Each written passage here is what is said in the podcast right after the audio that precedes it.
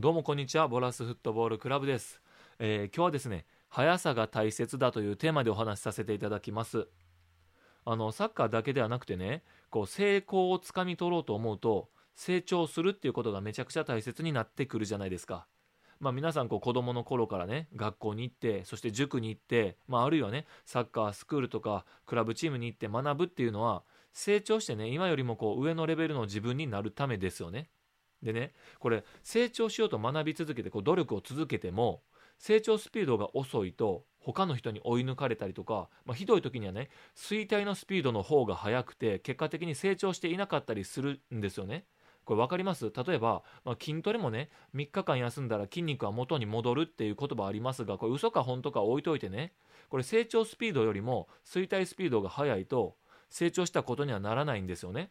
つまりいかにこう速いスピードで成長していくかっていうことが成功できるかどうか今よりもこう上のレベルの自分になれるかどうかに関わってくるんです。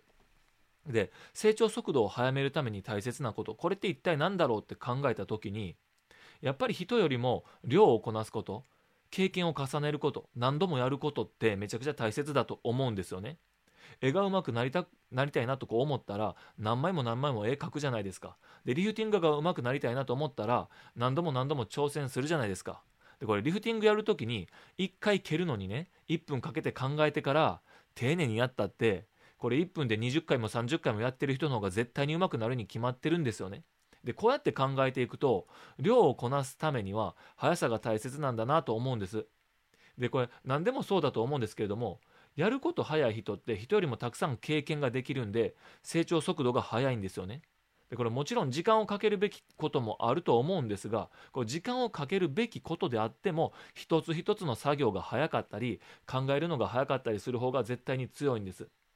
これ1枚の絵をね完成させるのに4年かける人と1日で1枚描く人これどっちがいいって話の時にね1日1枚描く人の方がいいよっていう話ではなくってですね同じ完成形を1日で書く人と1時間で書く人だったら1時間で書く人の方がいいですよねっていう話です。一つ一つの作業が早い動きが早いっていうのが大切なんだと思います。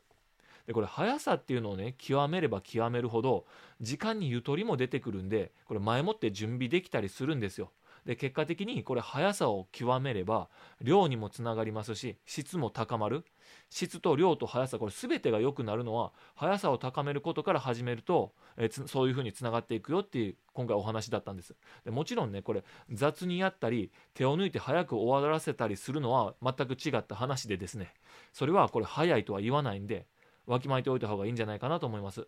今の自分のベストで一番早くする。これが成長速度を高めて成